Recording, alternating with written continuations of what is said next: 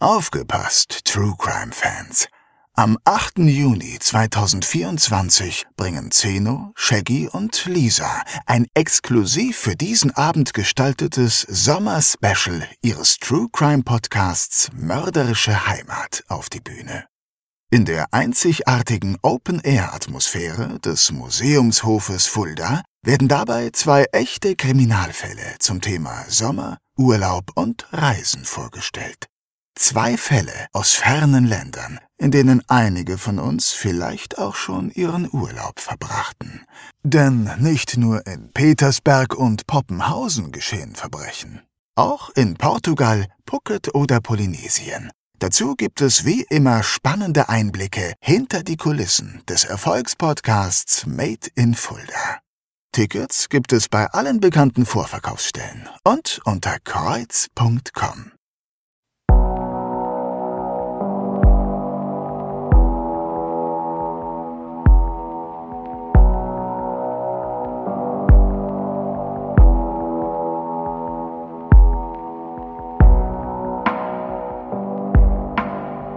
Mörderische Heimat.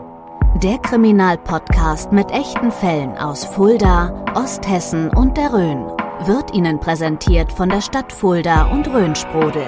Der Genuss reiner Natur aus den Tiefen des Biosphärenreservats.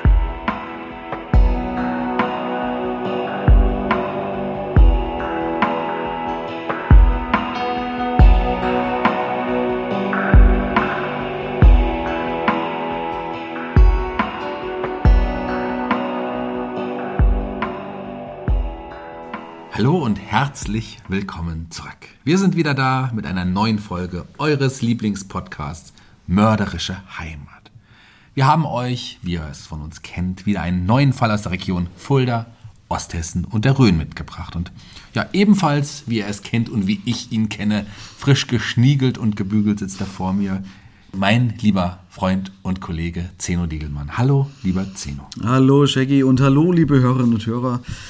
Du hast schon gesagt, wir befinden uns nun sage und schreibe in der fünften Staffel. Das bedeutet, wir werden am Ende dieser Staffel insgesamt 30 Fälle aufbereitet haben, die wir euch alle 14 Tage vorgestellt haben. Und ich muss sagen, mittlerweile ist das für mich auch schon ein liebgewonnenes Stück Alltag geworden. Tja. Also neue Fälle recherchieren, aufnehmen und dann hoffen, dass wir hier einigermaßen den richtigen Ton treffen und euch, liebe Hörer und Hörer, damit unterhalten können. Und auch heute haben wir natürlich wieder einen solchen Fall mitgebracht. Ganz genau. Und wir haben zwar einen Fall vorbereitet, der auch überregional durch die Presse gegangen ist und der dennoch ein bisschen ja, in Vergessenheit geraten ist. Ja, das stimmt. Das ging mir genauso, als ich die ersten Recherchen begonnen habe. Ich dachte, ach ja, da war ja was, aber so richtig habe ich es nicht mehr zusammenbekommen, obwohl es ein durchaus tragischer Fall ist. Ganz genau. Wobei natürlich jeder Mord auch tragisch ist. Und Das stimmt. Worum es genau geht, hören wir doch von unserer bezaubernden Stimme.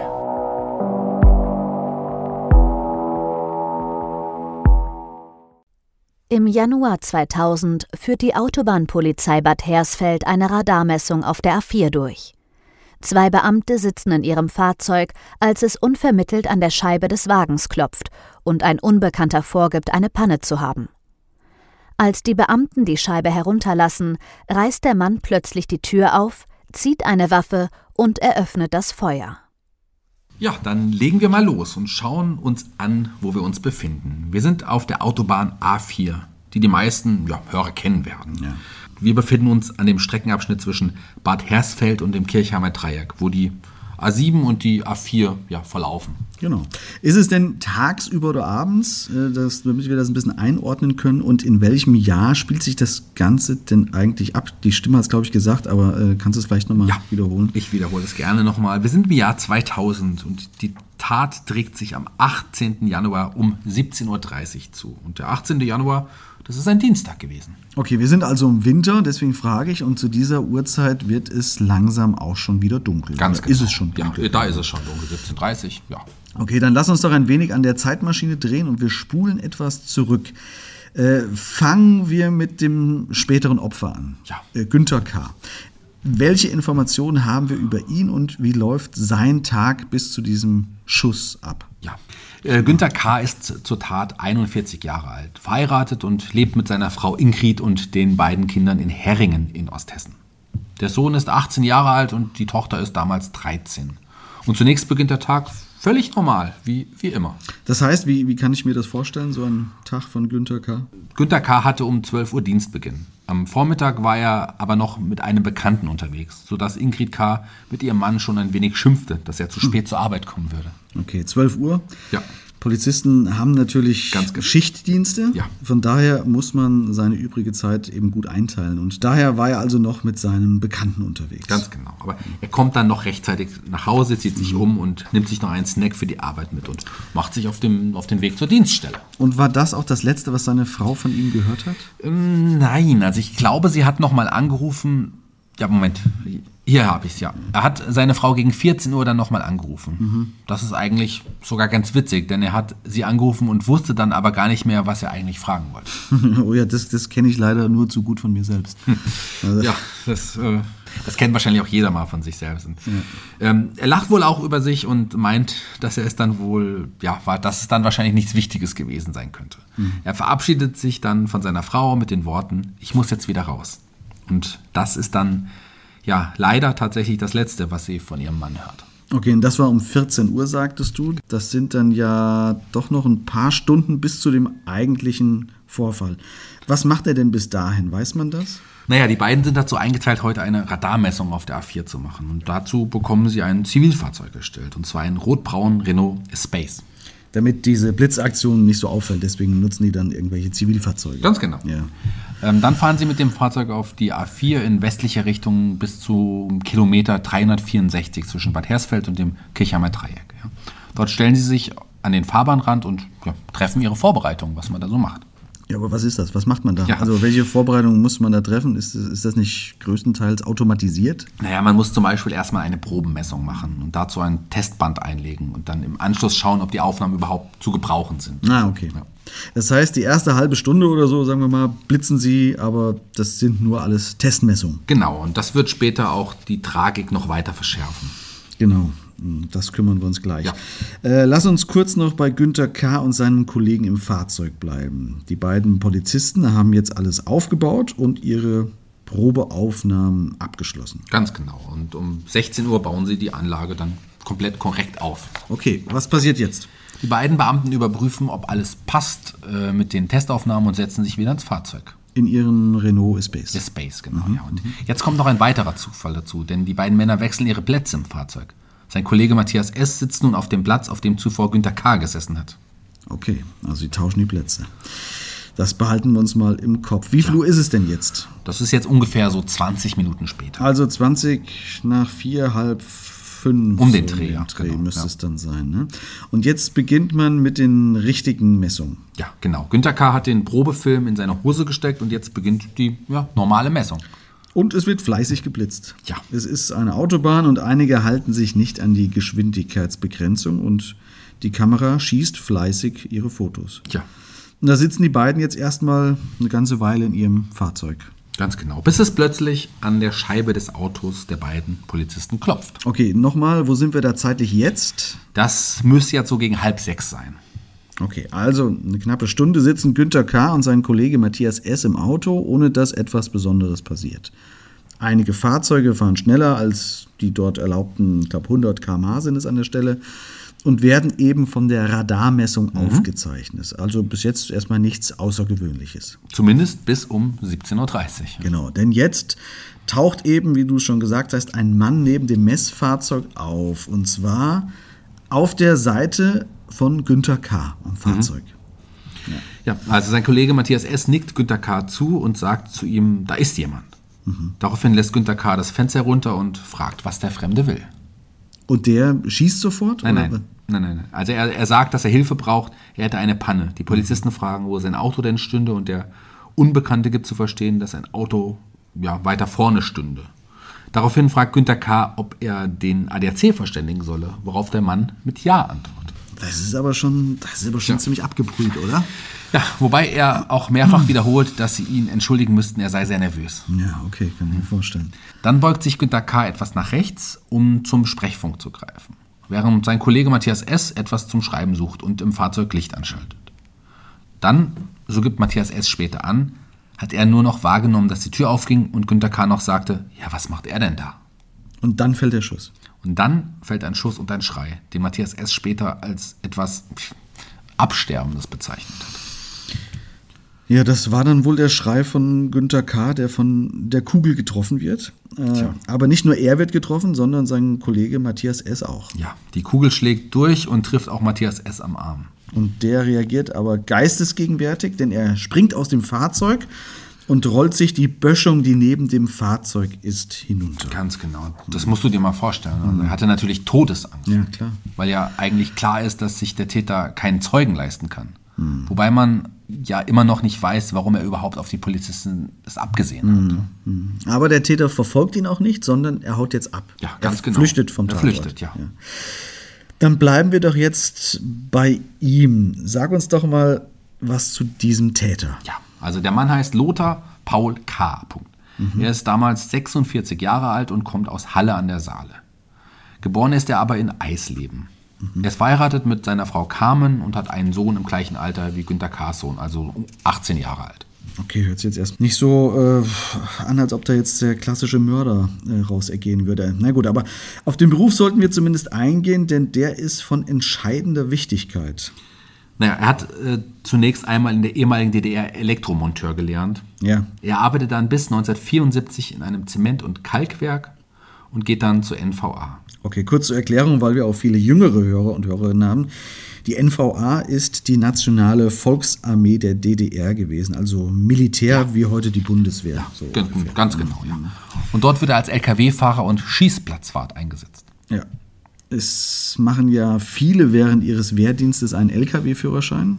Das war früher bei vielen Kollegen von mir auch so, weil es dort bezahlt wird. Den bekommt man eben bezahlt und kann dann im Anschluss an die Armee natürlich das nutzen, um auch im Privatleben äh, als Lkw-Fahrer zu arbeiten.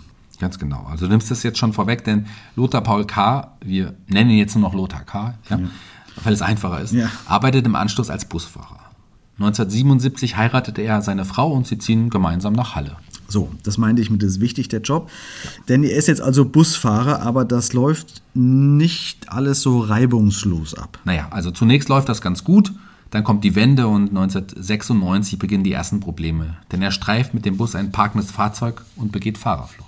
Vielleicht nicht so clever, in einem Bus mit Menschen Fahrerflucht zu begehen. Also, das ist vielleicht nicht so clever. Ne? Da hast du ja praktisch die Zeugen Ja. mit in deinem Bus sitzen. Das fliegt natürlich auf. Ja, das tut es und es fliegt nicht nur auf, wie du es gesagt hast, es fliegt ihm auch um die Ohren. ihm wird der Führerschein abgenommen und der wird fristlos entlassen. Okay, wir sind noch im Jahr 1996 und es wird jetzt ein Jahr dauern, bis er seinen Führerschein zurückbekommt und er einen neuen Job bekommt. Allerdings ist dieser Job nicht in Halle, sondern in Frankfurt. Ja. In Frankfurt am Main muss man in diesem Fall mit dazu sagen, genau. nicht Frankfurt oder. Äh, jedenfalls nimmt er den Job an, aber er zieht nicht dorthin. Die Familie bleibt in Halle an der Saale wohnen und er pendelt jetzt immer von Sachsen-Anhalt Ja, nach richtig. Hessen. Das ist natürlich eine, ja, eine heftige Strecke. Absolut. Er macht es nun so, dass er zehn Tage am Stück in Frankfurt arbeitet und dann vier Tage frei hat. Und dann immer wieder zurück nach Halle fährt. Und das ist natürlich äh, immer so ein richtiger Ritt. Ja, absolut. Ich kenne die Strecke ganz gut. Ich hatte mal eine Bekannte in Halle. Und wenn ich da nachts zurückgefahren bin, da, boah, da werden die Augen echt schwer. Und das, das Gaspedal extrem und erschreckend leicht. Das ist echt nicht ohne. Ja. Aber zumindest hat er wieder seinen Führerschein. Er darf wieder Personen befördern und kann Geld verdienen und seine Familie ernähren. Wobei es da auch zu Krisen beginnt in der Ehe. Ja, genau. Inzwischen, ja, wie du es gesagt hast, die Ehe kriselt. Äh, Er verdächtigt seine Frau der Untreue. Es gibt da noch andere Gerüchte, die wir aber nicht näher verfolgen wollen. Okay. Jedenfalls bemüht er sich erfolglos um einen Job in Halle. Mhm, Aber der Stress in der Ehe und die Dauerbelastung des Pendelns zeigen nun erste Folgen. Ja, ja ihm unterlaufen Fehler. Also 1997 verletzt er die Vorfahrt. 1998 fällt er gleich dreimal wegen zu schnellen Fahrens auf und so wächst sein Punktekonto in Flensburg immer weiter. Ja, es wächst in für ihn gefährliche Höhen, Tja. denn wenn er den Führerschein wieder entzogen bekommt, droht ihm das gleiche Schicksal, was er schon einmal durchleben musste. Genau. Und er ist sein Job los. Ja, diese Angst ist nicht unbegründet. Am 11. August 1998 beträgt sein Konto in Flensburg 10 Punkte und er muss einen medizinisch-psychologischen Test ablegen. Ja, der sogenannte Idiotentest, wie man ihn Ja. nennt. Hier kann man aber auch Punkte abbauen und das macht Lothar K. nun auch durch diesen Kurs. Ja, das macht er. Er hat panische Angst davor, wieder den Führerschein zu verlieren und seinen Job zu verlieren dadurch. Ja. Und tatsächlich, das Ergebnis ist positiv. Es sei nicht zu erwarten, dass Herr K. auch zukünftig erheblich gegen verkehrsrechtliche Bestimmungen verstoßen wird. Vier Punkte werden gestrichen. Okay, von den zehn bleiben noch sechs. Aber das Ordnungsamt warnt Lothar K. gleichzeitig. Genau. Sie warnen ihn und geben ihm deutlich zu verstehen, dass er sich nichts, aber auch gar nichts mehr erlauben darf. Sonst ist sein Job ein für allemal futsch. Und mit diesem Druck fährt er nun wieder einmal von Halle Richtung Frankfurt. Ja. Es ist der 18. Januar 2000 und er fährt auf der A4 bei Bad Hersfeld in Richtung Kirchheimer Dreieck. Die meisten werden die Strecke ganz gut kennen. Lothar K. hat kurz vorher noch erfahren, dass sein Sohn nun, wie seine Frau auch, an Diabetes erkrankt ist und eine Augenoperation ansteht. Also es prasselt einiges auf ihn ein psychisch. Jedenfalls fährt er zum wiederholten Male auch hier wieder zu schnell und man ahnt es schon, er wird geblitzt. Er wird geblitzt, ja. Und jetzt spielt sich in seinem Kopf wohl eine Art Film ab. Führerschein weg, Job weg. Er fährt aber erstmal einmal weiter und zwar bis zur Raststätte Rimberg. Dort fährt er die, von der Autobahn ab, fährt auf der anderen Seite wieder auf die Autobahn zurück und fährt zurück nach Bad Hersfeld. Aber er setzt seinen Plan nicht direkt um, denn er fährt zwar erneut an dieser Messstelle vorbei, aber fährt wieder weiter. Ja, er fährt wieder weiter, genau. Und fährt dann in Rinnenberg auch wieder ab. Und dann wieder zurück. Und wieder zur Messstelle. Also hin und her das Ganze. Tja. Aber diesmal hält er dann schließlich an. Jetzt treibt ihn der Gedanke immer mehr an, dass er diesen verdammten Film aus der Kamera des Blitzers braucht, koste es, was es wolle. Zumindest hat er nun den festen Vorsatz, die Insassen des Radarmesswagens mit seiner Pistole dazu zu zwingen, ihm den Film mit den Blitzerfotos herauszugeben. Dabei stellt er sich vor, dass die Beamten zunächst ihre Dienstwaffen ablegen sollen und einer von ihnen dann den Film aus der Kamera aushändigen soll. Ja, jetzt kommen wir mal zu der Tatwaffe. Das ist nämlich ganz interessant. Also es fährt ja auch nicht jeder mit der Tatwaffe oder überhaupt mit einer Waffe im Auto durch die Gegend. Wo hat er die denn eigentlich her und warum hat er sich äh, die ins Auto gelegt? Na, er hat sich die Pistole ins Auto gelegt, weil er Angst hatte, dass ihn jemand überfallen könnte, wenn er wieder mal unterwegs war und auf dem Rastplatz oder Parkplatz eine Pause machte. Okay, aber von der Waffe haben wir bisher noch nichts gehört, ne? Ist, Genau. er, ist er denn Jäger oder ist er in einem Schützenverein? Oder Weder noch. sowas? Weder noch. Also er besitzt auch keinen Waffenschein. Er hat sich die Waffe also illegal besorgt. Übrigens, er hat auch noch zwei weitere Gewehre zu Hause. Die hat er aber nicht für die Rastplätze, oder? wohl eher nicht. Aber er ist an Waffen interessiert und ja, und er kennt sich daher auch äh, da, da ein bisschen mit aus. Ja. Jetzt steht er also an dem Wagen der beiden Polizisten, klopft an die Scheibe des zivilen Fahrzeugs und man fragt, also die beiden Polizisten fragen ihn, ob man ihm denn helfen kann. Warum ändert er seinen Plan und entscheidet sich jetzt dazu, doch abzudrücken und zu schießen? Na, er gibt später an, dass es ein Blackout gewesen war und er sich selbst kaum noch richtig daran erinnern kann. Die Tat ist ihm so fremd vorgekommen, dass er meint, der Schuss habe sich von selbst gelöst. Es, es, ja, habe geschossen. Ja, ist ein wenig schwach als Begründung, ne, finde Ja. ich. Aber na gut, man weiß natürlich nicht, was in solchen Köpfen dann vorgeht. Aber sei es drum, entscheidend ist sowieso, was dadurch passiert, denn Ja. die Kugel trifft Günther K. tödlich. Ja, sie trifft ihn ins Herz, tritt dann aus und verletzt auch noch den zweiten Polizisten Matthias S. am Arm mit einem ja, Durchschuss. Der noch kurz zuvor, wir erinnern uns dran, den Platz mit Günther K. gewechselt hat. Das ist auch Wahnsinn. Das ist also reiner Zufall, dass es nicht er, sondern sein Kollege auf dem Platz da Ja, war, der da gesessen hat. Ja. Jedenfalls flüchtet er instinktiv aus dem Fahrzeug und rollt sich, wie gesagt, die Böschung herunter. Der Plan, wenn Lothar K. einen hatte, Ja. äh, ist also komplett aus dem Ruder gelaufen. Wie, wie reagiert er denn jetzt? Er hat ja nicht diesen Film, oder? Ja, ja genau. Er, er läuft zurück zu seinem Wagen und haut ab und fährt davon, wie du es gesagt hast, ohne Hm. den Film. Also hat nichts davon funktioniert, was er vorhatte. Jetzt kommen wir zu dem, was es in meinen Augen noch tragischer macht. Denn als ich das gelesen habe, dachte ich, das kann nicht wahr sein. Denn die Blitzeraufnahme von ihm war sowieso nur auf dem Probefilm Genau. drauf. Also als er geblitzt wurde, war das gar nicht die richtige Messung. Ja. Das war nur dieser Probefilm. Er war nämlich nur in die Testphase geraten des Blitzers. Das heißt, er wäre überhaupt nicht dafür belangt worden, Genau, dass er zu, genau ganz genau schnell so ist es. gefahren ist. Ja, überhaupt nicht. Ja. Das waren nur die Testaufnahmen und die darf die Polizei gar nicht verwerten oder, oder auswerten. Ja.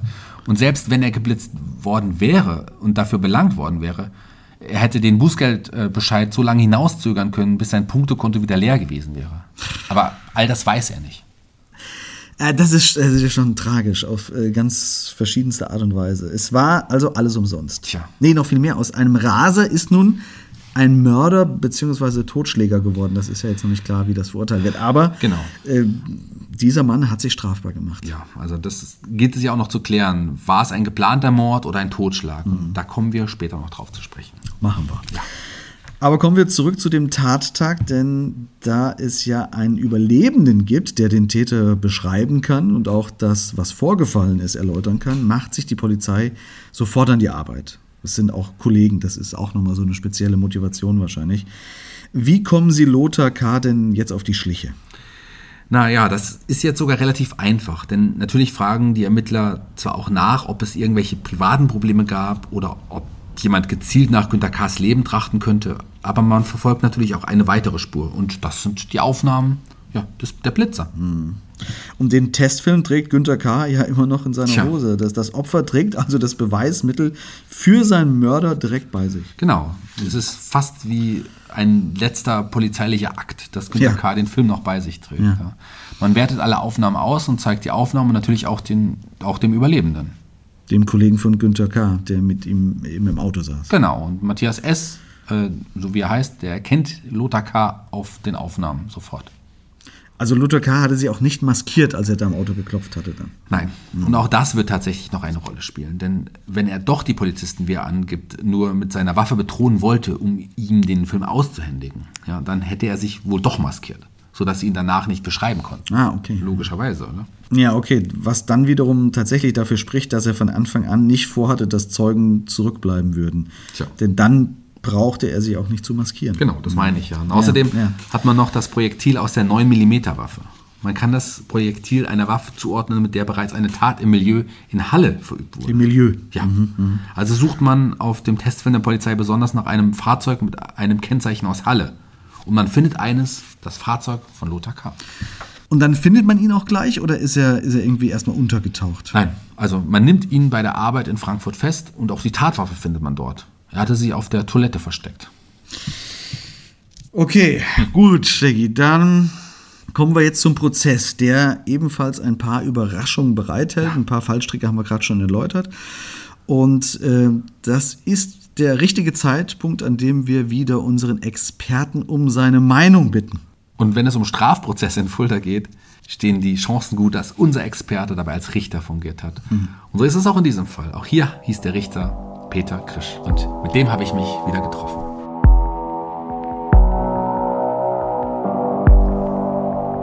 Nachgehakt. Die Expertenmeinung. Mit freundlicher Unterstützung von HWK.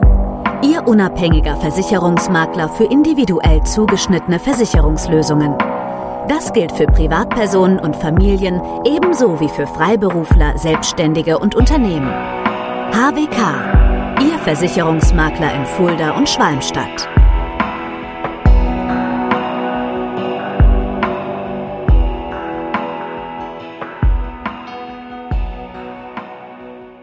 Hallo Herr Krisch, schön, dass Sie sich wieder die Zeit genommen haben für uns. Ähm, zu Beginn des Prozesses ging es erst einmal um die Einordnung des Ganzen, ob es hier, sich hier um Totschlag oder Mord handelt. Es wurde dann aber zunächst auf Totschlag plädiert. Weiß man warum? Gab es keine Mordmerkmale oder kann man das erklären? Gut, doch, die gab es, sie lagen von Anfang an natürlich vor. Die äh, Frage war erst einmal, ist hier überhaupt ein vorsätzliches Tötungsdelikt gegeben? Äh, ist hier von einem Vorsatz des Täters auszugehen. Das brauchten wir sowohl für den Totschlag als dann natürlich auch für den Mord, der ja dann äh, gewissermaßen qualifizierend ist durch das Vorliegen der Mordmerkmale. Das ist von der Kammer so festgestellt worden, zumindest in Form des sogenannten Dolus eventualis, wie wir Juristen sagen, mit bedingtem Vorsatz hat er gehandelt. Wer aus einer so kurzen Entfernung auf den Körper eines anderen schießt mit einer 9 mm Waffe, nimmt eben auch billig in Kauf, billigend in Kauf, dass es zum Tode kommt. Äh, die Behauptung des Angeklagten war, er hätte da so als Reflex, im Reflex gehandelt mhm. oder er wollte gar nicht schießen, das wäre fahrlässig gewesen.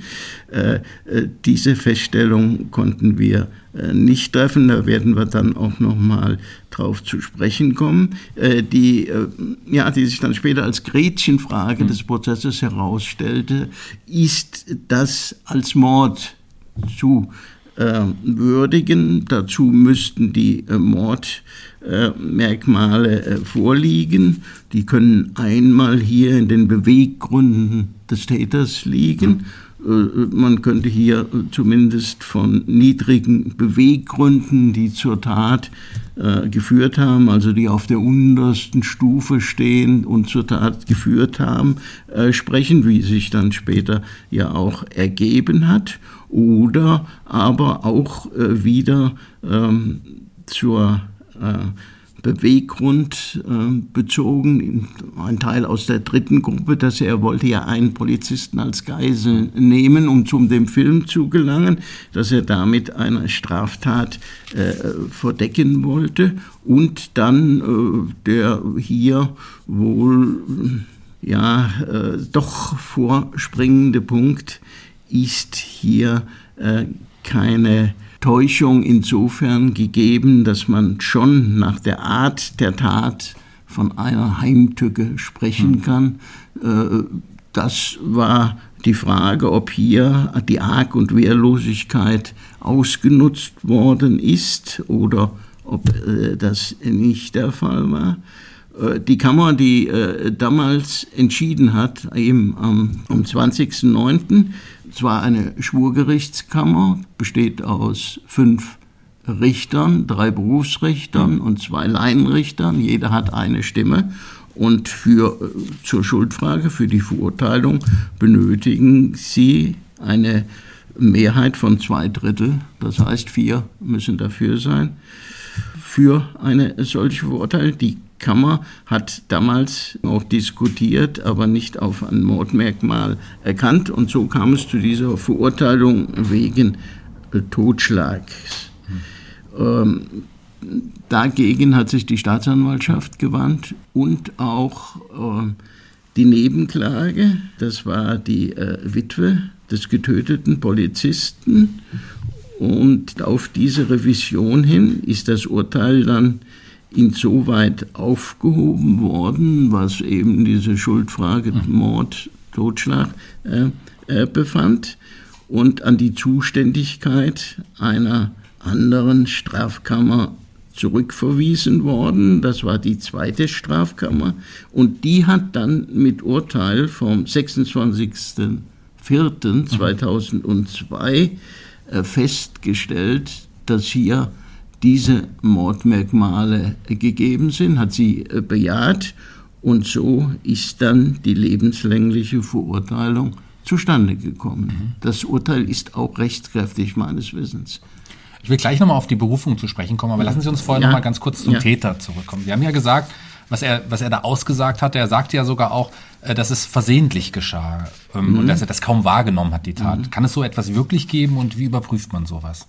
Ja, Natürlich kann es so etwas geben. Das ist ja alles, was irgendwie vorstellbar und möglich erscheint, äh, kann es auch geben. Alle Feststellungen, die äh, zu treffen sind, sind als Ergebnis der Beweisaufnahme und somit als Ergebnis hm. der Hauptverhandlung zu würdigen. Wir müssen all das, was Sie festgestellt haben, würdigen.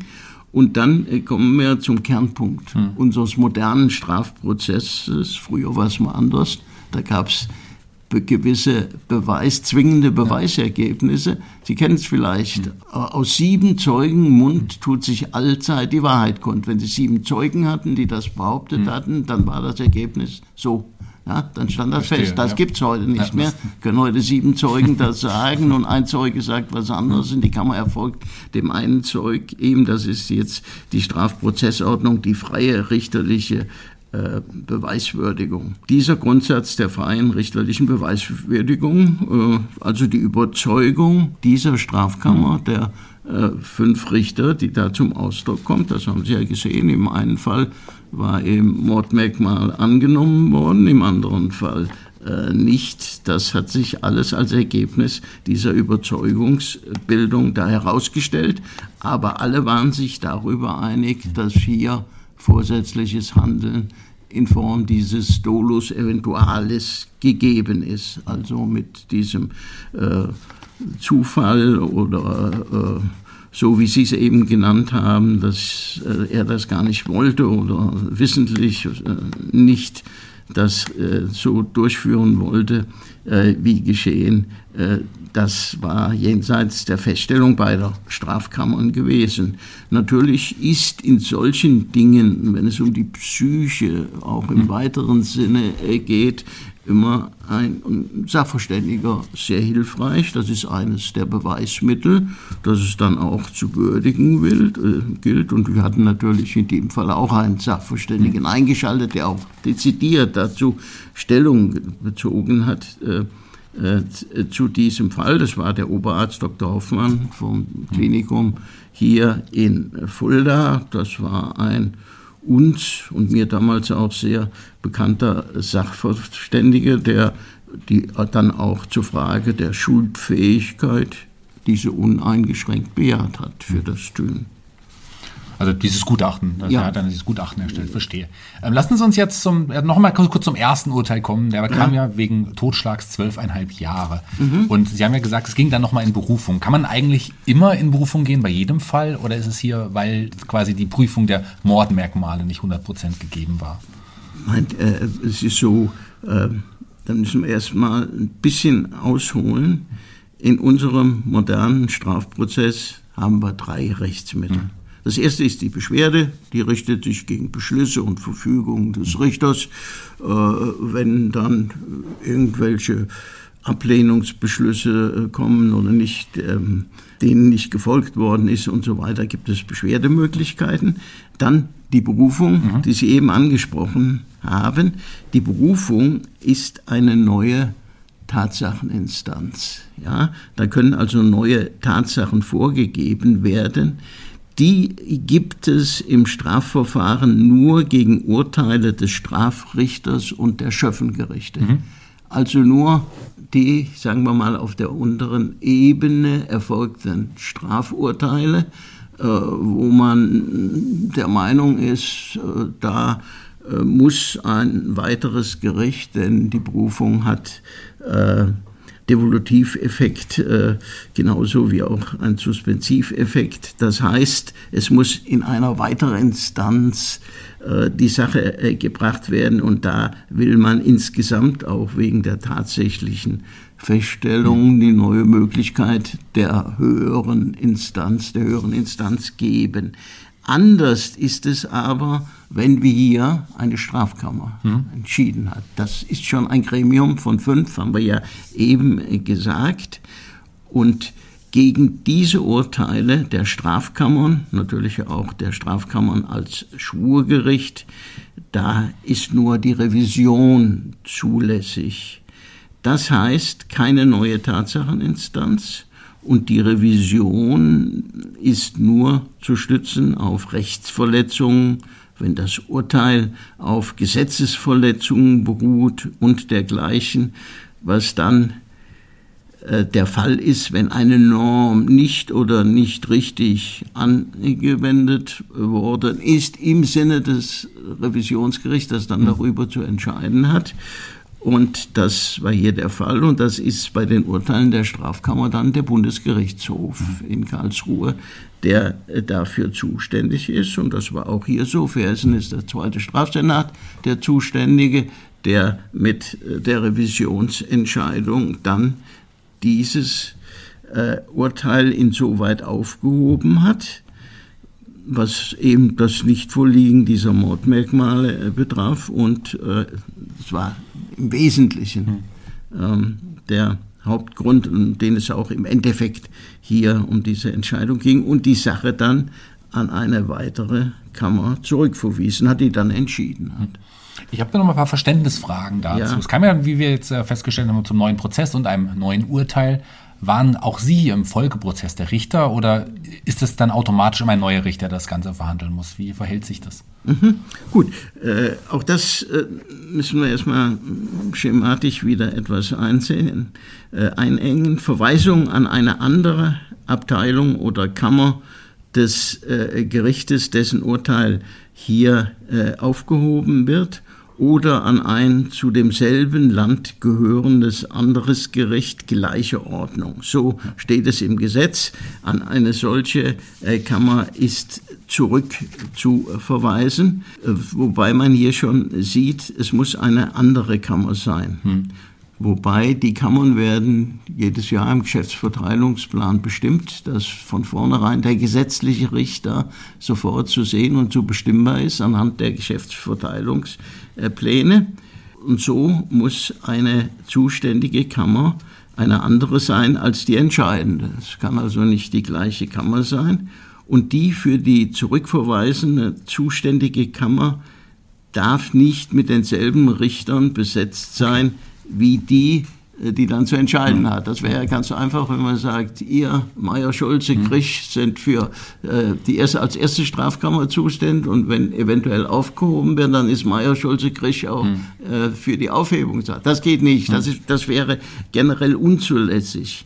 Aber grundsätzlich ist die Mitwirkung eines früheren Richters an der neuen Entscheidung nicht ausgeschlossen. Okay. Ja. Denn es ist nur auf einen anderen, aber nicht anders besetzten Spruchkörper mhm. abzustellen. Es muss also nur nach dem Geschäftsverteilungsplan ein anderer äh, Spruchkörper sein. Der muss aber nicht in toto gänzlich mhm, anders besetzt sein.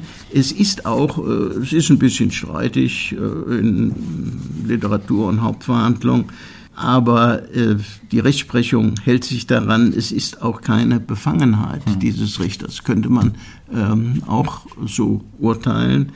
Kraft Gesetzes äh, tritt keine Befangenheit ein. Der Richter könnte sich vielleicht aus irgendwelchen anderen Gründen für befangen erklären oder äh, so etwas, aber grundsätzlich ist das möglich. Es hätte also rein theoretisch dort auch in der Kammer. Äh, es kommt mitunter vor, dass es zwischenzeitlich Änderungen gibt, weil bei der einen Kammer jemand ausfällt und ein anderer muss dafür einspringen oder eintreten. Und so mhm. kann es durchaus mal sein, dass äh, in beiden Verfahren ein Richter dann mhm. derselbe ist, der in der ersten Instanz schon zugegen war. Ja, aber Sie waren es in diesem Fall jetzt Nein, nein, nicht. ich ja, war es nicht. Sie waren es nicht. Nein. Ähm, das Urteil, finale Urteil äh, lautete Mord. Ähm, Sie haben die Frage, die ich jetzt stellen will, schon so, zum Teil ja schon beantwortet. Ähm, warum wurde von Seiten der Verteidigung nicht nochmal so Einspruch eingelegt? Und jetzt die Frage, die ich meinte, wie oft könnte die Verteidigung denn theoretisch in Berufung gehen? Gut. Gegen die neue Entscheidung ist natürlich wieder soweit die Beschwer gegeben ist, hm. und die war es ja hier, ja, ist die Verurteilung wegen äh, Mordes erfolgt und nicht nur wegen Totschlag. Dadurch ist äh, der Angeklagte natürlich beschwert äh, gewesen. Dadurch steht ihm das Rechtsmittel der Revision zu. Das muss auch hier erfolgt sein. Ich habe das aus den Daten entnommen, denn das Urteil vom 26.04.2002, diese Entscheidung der zweiten Strafkammer, ist erst nach dem Rechtskraftvermerk, der auf dem Urteil vorne enthalten ist, am 12.12.2002 rechtskräftig geworden. Das heißt, es muss zwischenzeitlich, es ist ja eine äh, Zeit äh, vergangen von acht Monaten, mhm. äh, etwas geschehen sein. Ja, sonst wäre das Urteil schon direkt nach Wochen, wenn keine Revision eingelegt worden wäre, äh, ähm, nach äh, eine Woche, eine Woche später dann rechtskräftig geworden. So war das hier nie, offensichtlich nicht der Fall, wie man aus den Daten entnehmen kann. Ich gehe mal davon aus, dass hier die Revision eingelegt worden ist mhm. des Angeklagten. Ist ja auch nach der Gesamtverhandlung äh, durchaus vorstellbar, weil der Angeklagte auch im zweiten Verfahren sich ja auf diese Reflexverhalten äh, oder fahrlässiges Vorgehen berufen hat, also keineswegs auf ein zielgerichtetes, auf eine zielgerichtete Tötung schlechthin, äh, so dass seine Revision offensichtlich wieder beim Bundesgerichtshof, der zweite Strafsenat wäre dann wieder dafür zuständig gewesen, als unbegründet verworfen worden ist und so ist dieses Urteil dann in Rechtskraft erwachsen. Denn wenn die Revision verworfen worden ist und das Urteil rechtskräftig geworden ist, dann gibt es keine Revision mehr und dann gegen rechtskräftige Urteile haben wir zwar auch eine Möglichkeit, und zwar ist das die Wiederaufnahme. Wir haben uns ja schon einmal im Verfahren Weimar mit diesen Dingen genau. beschäftigt. Äh, da war alles drin. Da war Wiederaufnahme drin, Verfassungsbeschwerde, und Zurückverweisung und sogar die zweite Form der Zurückverweisung. Das Revisionsgericht mhm. muss nämlich nicht an dasselbe Gericht zurückverweisen, sondern kann auch an eine gleichgerichtete, also wäre dann auch eine kammergleiche mhm. Ordnung, äh, an ein anderes äh, Gericht verweisen, das zu dem Land gehört. Mhm. Allerdings, da will man das Landestypische äh, dann doch nicht verlassen, die Landesgrenzen. Und so ist der da Weimar auch geschehen, dass das Gießener Urteil äh, aufgehoben und verwiesen nach Frankfurt worden mhm. ist. Und so kommt das zu. Die, diese Möglichkeiten äh, gibt es. Ich gehe eben auch mal davon aus, ähm, dass äh, die Tat war äh, im Januar 2000. Äh, er war schnell ermittelt worden, war relativ schnell in U-Haft. Ich meine, er wäre schon im Januar in Untersuchungshaft gekommen. 2000, seit der Zeit gehen wir mal davon aus, war er ununterbrochen festgehalten. Die besonders schwere der Schuld ist im zweiten Urteil nicht festgestellt worden, mhm. so dass er wahrscheinlich nach einer Verbüßung von 15 Jahren wieder eine Entlassung auf Bewährung erfolgt ist. Mhm. Ja, dann, Herr Krisch, würde ich sagen, vielen Dank, dass Sie sich die Zeit genommen haben für unsere aktuelle Episode. Ich kann jetzt schon mal versprechen, wir werden Sie in dieser Staffel nochmal hören. Da werden wir Sie nochmal als Experte zu Rate ziehen. Aber für heute sind wir fertig. Vielen Dank, Herr Krisch. Bitte sehr. Gut, dann fassen wir das doch nochmal kurz alles zusammen. Zunächst wird Lothar K. am 19. September 2000 wegen Totschlags, Körperverletzung in Verbindung mit räuberischer Erpressung mit Todesfolge zu zwölfeinhalb Jahren verurteilt. Beide Parteien gehen darauf in Revision und das Urteil wird nicht rechtskräftig. Das BGH hebt das Urteil im August 2001 wieder auf, weil das Landgericht in Fulda die Beweggründe der Mordmerkmale Heimtücke und niedere Beweggründe nicht genug gewürdigt hätten. Gut, dann am 26. April 2002 verurteilt das Landgericht Fulda Lothar K. wegen Mordes aus niederen Beweggründen und wegen versuchten Geiselnahme mit Todesfolge dann zu lebenslanger Haft. Genau. Richtig? Genau, ganz ja. genau. Daraufhin geht die Verteidigung wieder in Revision und der Fall landet schließlich vor dem Bundesgerichtshof in Karlsruhe. Dort befindet man, dass man in Fulda alles richtig entschieden habe und bestätigt das Urteil. Lothar K. muss also wegen Mordes lebenslänglich ins Gefängnis. Und jetzt zeigt sich auch der Anwalt der Witwe von Günter K. zufrieden und sagt, ich habe es hier mal aufgeschrieben, ähm, endlich ist das Urteil gesprochen worden, das wir schon beim ersten Mal erhofft und eigentlich auch erwartet hatten dass nämlich das Gericht die Tat als das ansieht, was es heute auch geurteilt hatte, als heimtückischen Mord begangen aus niederen Beweggründen. Es muss auch gezeigt werden, dass der Staat Mord als Mord verurteilt, aburteilt und die Täter dann entsprechend zur Rechenschaft zieht. So der Kommentar. Ja, die Familie, die Hinterbliebenen haben natürlich auf das Höchstmaß gehofft und letztlich ist es ja auch so gekommen. Mhm. Ich hatte auch gelesen, dass die Tochter nach dem Vorfall sehr verschlossen wurde und auch nicht mehr auf den Friedhof zum Grab ihres Vaters gehen wollte. Mhm. Sie hielt es einfach nicht aus. Noch nicht einmal, wenn man über ja, den Vater gesprochen wurde. Selbst ja. das, das konnte sie nicht hören. Ja, das muss aber auch jedem zugestanden werden. Jeder geht mit Trauer anders um. Mhm. Da gibt es kein Handbuch, so traue ich richtig Was ist denn mit dem Sohn? Also Tochter, okay, Sohn hatten wir auch gehört, der hat ja noch einen Sohn gehabt. Ja, genau. Wie hat der damals das Ganze verkraftet? Ja, den hat das natürlich auch hart getroffen. Er hat nach der Tat vermehrt die Schule geschwänzt und sich dann sogar abgemeldet. Er hatte sich so sehr gefreut, mit seinem Vater eines Tages Motorrad zu fahren. Habe eigentlich Informatik studieren wollen. Es sei ja doch sinnlos, meinte er. Man sieht doch, wie es beim Papa war. Da kommt einer und knallt dich ab. Zitat war das übrigens. Ja. ja. Da haben wir wieder dieses alte Thema, was wir so oft schon besprochen haben, dass es eben so viele weitere Opfer bei Tja. solchen Fällen gibt, die dann noch Jahre, eigentlich ein ganzes Leben lang mit dieser, mit dieser Tat leben müssen. Ja, ich hoffe, dass die Zeit wenigstens ein paar der Wunden heilen konnte und es den Hinterbliebenen heute zumindest wieder möglich ist, einigermaßen ein normales Leben zu führen. Äh, Es wäre ihnen zumindest von Herzen zu wünschen. Gibt es denn eine Art Erinnerung an dem Tatort? Ja, das gab es zumindest. Also an der Stelle, wo der Mord passierte, wurde ein Gedenkkreuz mit Namen aufgestellt. Später allerdings, als die Autobahn in diesem Bereich ausgebaut und verbreitert wurde, verschwand die Fläche leider und somit auch das Kreuz. Ja, gut, schade, aber na gut, da sieht man aber auch mal in diesem Fall, welche Gefahren Polizisten selbst in routinemäßigen Einsätzen ausgesetzt sind und mit was sie tagtäglich rechnen müssen. Beim Blitzen, das musst du mir überlegen.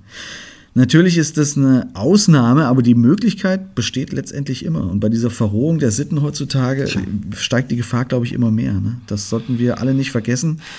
Wenn wir uns das nächste Mal wieder darüber aufregen, wenn wir geblitzt werden, da äh, nehme ich mich selbst nicht raus.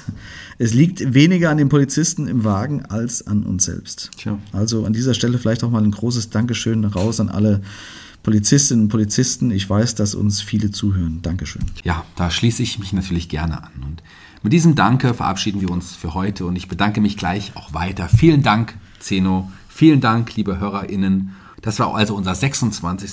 Fall. Wir hören uns in zwei Wochen wieder, dann schon mit Fall Nummer 27. Wow. Bis dahin sagen wir Tschüss und bis zum nächsten Mal. Mein Name Shaggy Schwarz. Und mein Name ist Zeno Diekelmann. Tschüss.